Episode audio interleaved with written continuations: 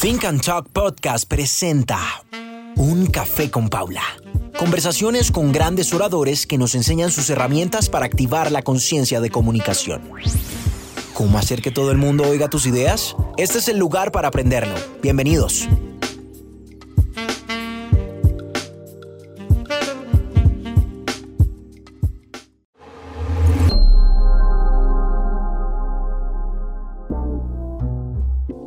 Nuestra invitada del día de hoy es una mujer completamente independiente, sabia, inteligente y juiciosa al momento de manejar sus finanzas.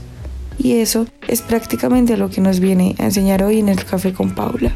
Cómo podemos ser nosotros conscientes de nuestro dinero, cómo saber manejar nuestras finanzas, cómo tener una buena relación con nuestra economía, cómo aplicarlo a nuestros negocios y emprendimientos.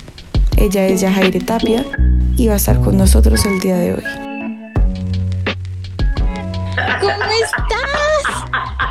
Finalmente, ¿cómo estás? Mira, entré, salí, entré, salí, pero bueno. Sí, no, yo también. Hasta el celular se me apagó. Porque lo, lo, lo puse en un holder y cuando lo puse en el holder, se, o sea, el holder lo apagó solo y yo lo que me faltaba.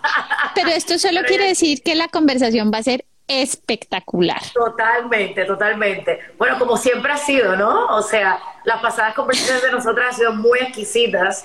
Eh, tú eres un gran recurso y, y, y, y tú más, más que yo lo sabes, así que muy enriquecedor. Yo sé que además lo que nos vienes a compartir es absolutamente indispensable en este tema de mujeres, de emprendimiento, de empresa, si queremos hacer el género a un lado y de vida financiera. Así es. Así que es, uno de los grandes chicharrones que tenemos. Creo que le pasa al mundo, o sea, puedo hasta generalizar sobre esto sin querer generalizar, porque es que es lo que repetidamente y consistentemente nos pasa a todos los humanos. Si eres humano, es normal que los temas financieros sean no digeribles, ¿no? Sean temas áridos para nuestra mente y nuestras vidas también. Entonces, eh, de ahí es donde viene la magia, el poder afrontarlos y saber y tener consciente qué es lo que nos pasa en función del dinero, en función de los temas financieros, para poder abrir caminos y obviamente rebatir esos desafíos. Una de las cosas que estamos viendo hoy, si nos damos cuenta cuánto nos duele la economía, cuánto nos duele no controlarla. Yo creo que cada persona consigue lo que se propone, por más loco que sea. Total, totalmente. Cuando se trata del dinero, estamos hablando de la energía todo lo que son temas financieros, temas de dinero, temas de crédito, tienen una raíz, como todo en la vida. Y la raíz comienza por nuestra conciencia, por nuestras creencias, por nuestra actitud, que es la parte superficial de nuestro día a día, por nuestra energía, que es la parte no superficial, intangible, pero poderosísima. Sabemos de ese tema, ¿no, Paula? Entonces, todo... Creemos en ese tema. ¿Verdad que sí? Todo lo que te puedas imaginar que está a tu alrededor, tangible, intangible, o sea, tangible y no tangible. La diferencia es cómo tú te ves respecto al dinero, cómo ves inclusive a ese dinero, cuál es tu relación con el dinero. Partiendo de esa premisa, que son preguntas que básicamente nos debemos cuestionar nosotros mismos en nuestra soledad. Muchas veces las personas durante el camino dicen, es que no me entra, no lo puedo entender. Los temas de dinero, los temas de finanzas. No me gusta. Yo creo que esa es la afirmación más grave. Entonces, lo que yo quiero plantear con todo esto, Paula, es lo siguiente. Crear abundancia, hacer riquezas, aumentar los ingresos o hacerte millonario. Al final, todo comienza en tu mente, en tus creencias que se exteriorizan a través de tu energía y en la acción. Puede que no nos guste la finanza, puede que no nos gusten los temas de dinero, pero tenemos que tener consciente que una postura negativa o contradictoria o contraria a la evolución de las riquezas nos lleva directo al camino de la pobreza. Lo que hagas en el corto plazo va a determinar tu futuro a largo plazo. Entonces, empecemos por visualización. Entonces, si nos visualizamos millonarios, vamos entonces a buscar acciones, herramientas que nos lleven a ese objetivo. Porque el dinero es circular, como la economía. El dinero va y viene. Depende de ti si cuando viene lo atrapas. Entonces te voy a poner un ejemplo de lo, que, de lo que estoy planteando. Quieres montar un negocio, pero no tienes dinero. O sea, no tienes inversión para ese negocio. Dinero existe, ya dijimos que está circulando, lo que pasa es que no está en tu bolsillo ni en tu cuenta de banco, pero el dinero está ahí. Tienes una tarjeta de crédito con una línea de crédito limitada. O tienes un amigo que tiene 500 dólares y te lo puede prestar para comenzar a emprender. Con 500 dólares, sea un friend and family, lo que le llaman un dinero prestado por amigo y familiar, puedes generar millones a futuro, pero lo tienes que emprender, lo tienes que poner a producir, lo tienes que activar y todo ese camino, ese journey, se realiza con planificación, pero comienza con una visión y un abre caminos para afrontar los desafíos y las limitaciones que al final son nuestras. Son creadas por nuestras propias creencias, que es un tema de crecimiento personal, pero que afecta directamente el futuro financiero de cada uno de los individuos. Yo quiero aquí que miremos un poquito esos dolores, pero antes de pasar a mirar los dolores, el dinero está ausente por nuestras propias barreras mentales, por no tener la capacidad de pararnos no solo a soñar cómo queremos ese futuro financiero, cómo queremos esa libertad financiera o esa abundancia o como lo queramos llamar, dependiendo de cada caso, sino también en ejecución. Lo que quisiera es que miráramos un poquito esos dolores iniciales, pero que empecemos a mirar por qué nos gusta más creer y gastarnos plata en un baloto que nos cuesta o en, un billete de lotería que gastar un poco de tiempo dimensionando ese futuro financiero y pasándolo a la acción. Entonces, pregunta uno, ¿cuáles son los rayones más grandes que tenemos que empezar a trabajar? Y pregunta dos, ¿cómo evitar el miedo a tomar ese paso? La pregunta uno, ¿cuáles son los rayones que te impiden dar ese paso, ¿no? O que te impiden, o que, están en esas creencias muy ocultas consistentemente y a veces no nos damos cuenta. Mira, yo te diría, lo primero, identifica qué significa el dinero para mí. Vamos a comenzar por esa relación con el dinero, porque sea capital personal o sea capital de negocio, quien maneje y emprenda un desarrollo de escalabilidad financiera y de escalabilidad de ingresos, automáticamente tienen que tener un perfil orientado a una actitud positiva hacia el dinero. ¿El dinero significa para ti avaricia o el dinero para ti significa comida? ¿O significa infidelidad y falta de solidaridad? ¿El dinero para ti es amor o es avaricia? Piensa en lo más profundo cuáles fueron tus experiencias de niñez, tus experiencias con tus padres y tus familiares en torno a los diálogos que tuvieron en el hogar sobre el dinero. El ser ambicioso es malo. El dinero no trae ninguna felicidad. Mira todos los ricos, los infieles que son, los, infelices que son. Me encanta. Ahora, ¿cómo les damos ese empujón a las preguntas que están por ahí? Entonces, ya una vez identificando cuál es tu realidad contigo mismo, contigo mismo, ya una vez damos ese paso viendo nuestra propia realidad. Entonces, la acción es que el próximo paso es lanzarte pero entonces ahí vienen los miedos. Entonces, cuando estés a punto de lanzarte y ese miedo, que no es otra cosa que tu ego, se active, piensa lo siguiente, ¿por qué me estoy saboteando? Porque cuando impides que algo debe ocurrir ocurra, es un saboteo, de forma automática. Entonces, una vez identifiques poder controlar ese saboteo, ese autosaboteo y ese miedo, inmediatamente vamos a hacer una lista de cuáles son los tres puntos sensibles o más importantes para poder lanzarte como emprendedor.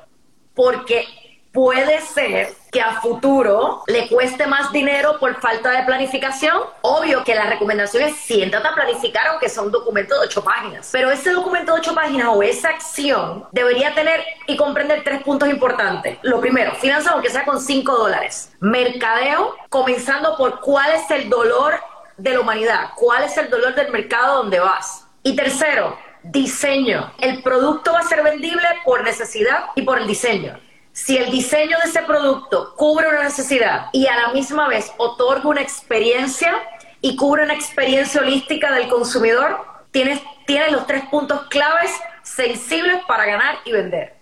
De nuevo son esas barreras y esas, esos rayones terribles de es que si usted no tiene tantos millones, no crece o no crea o no le pasa. Y el que no te pueda ayudar, no pasa nada, viene otro. Lo importante es mantener el enfoque de buscar esa mano amiga y buscar esa ayuda. Viene otra, pregunta grande, grande, y es, ¿cómo me apalanco en mis propias características? Esto viene también con esa coherencia y esa, esa necesidad de pararnos de frente a nuestro propósito, a veces en momentos retadores, y decir, de aquí me agarro. ¿Cómo hago para que eso no sea como un palillito, como una puntilla floja en donde yo estoy parada ahí temblando? Desde mi perspectiva, lo ideal sería que pasara un proceso de sanación sobre esas creencias que te están impidiendo llegar a eso. Pero si queremos que eso pase rápido, yo siempre hago esta pregunta, ¿te puedes preocupar por el futuro? ¿Puedes controlar el futuro? La respuesta obvio que es no, ¿no? ¿Puedes controlar lo que pasó en el pasado? No, porque ya pasó. Y se nos olvida preocuparnos y ocuparnos por lo que estamos haciendo ahora, en este segundo. Si eso lo entendemos a conciencia a la hora de lanzarte a emprender, cualquier preocupación que venga a la mente, tu ocupación es soltarla ¿Cómo te vas a ocupar de esa preocupación? Soltarla, desconectarte, no pensar, borrar, bloquear pensamientos que sean negativos, porque son los que no construyen. Fíjate que además eso debería ser un principio, y yo sé que ya me voy a ir lejos, lejos, lejos del tema financiero, debería ser un principio de vida, porque es que no es la habilidad comunicativa, es la construcción de confianza en tus ideas, en tus comportamientos y en tus posturas el mayor fantasma se llama el ego y el ego se nutre del miedo. Me parece importante que revisen esos tres pasos. Dijiste un punto sumamente importante a la hora de emprender y es, hay dos tipos de seres cuando emprenden, ¿verdad? Dos tipos de perfiles cuando emprenden. El comerciante o el emprendedor. y tú dices, bueno, el comerciante y el emprendedor lo mismo. Sí, pero no.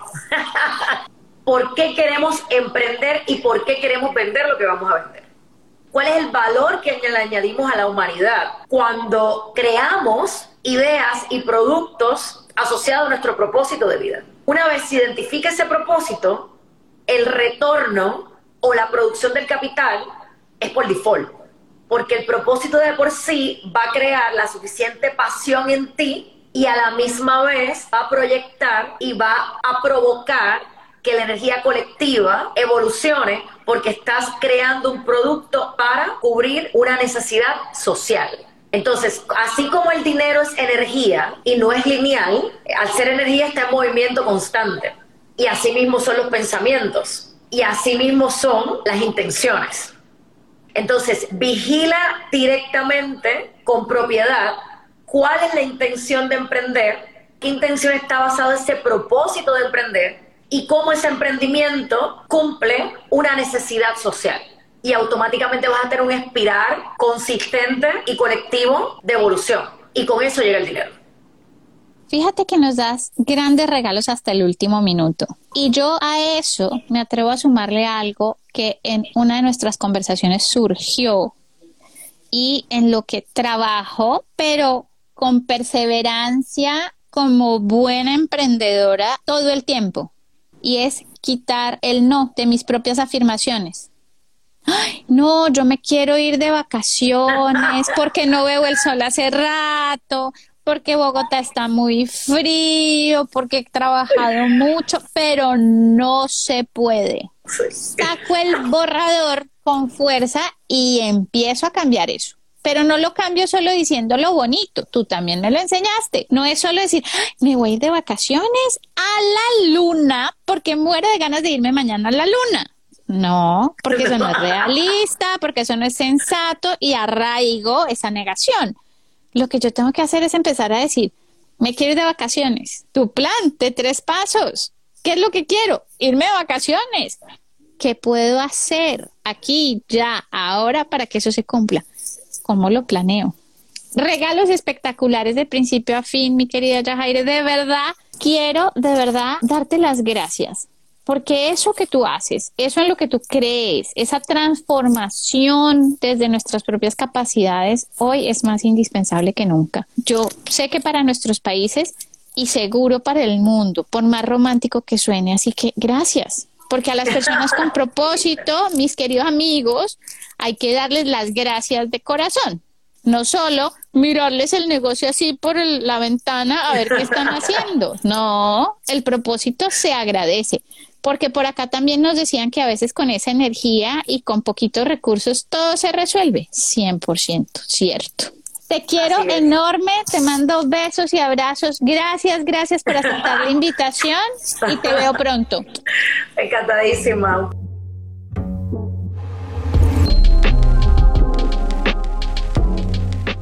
Gracias por llegar al final de este episodio. Recuerda que nos encuentras en Instagram como arroba Think and Talk y en nuestra web concienciadecomunicación.com. Esto fue Un Café con Paula. Te esperamos de vuelta.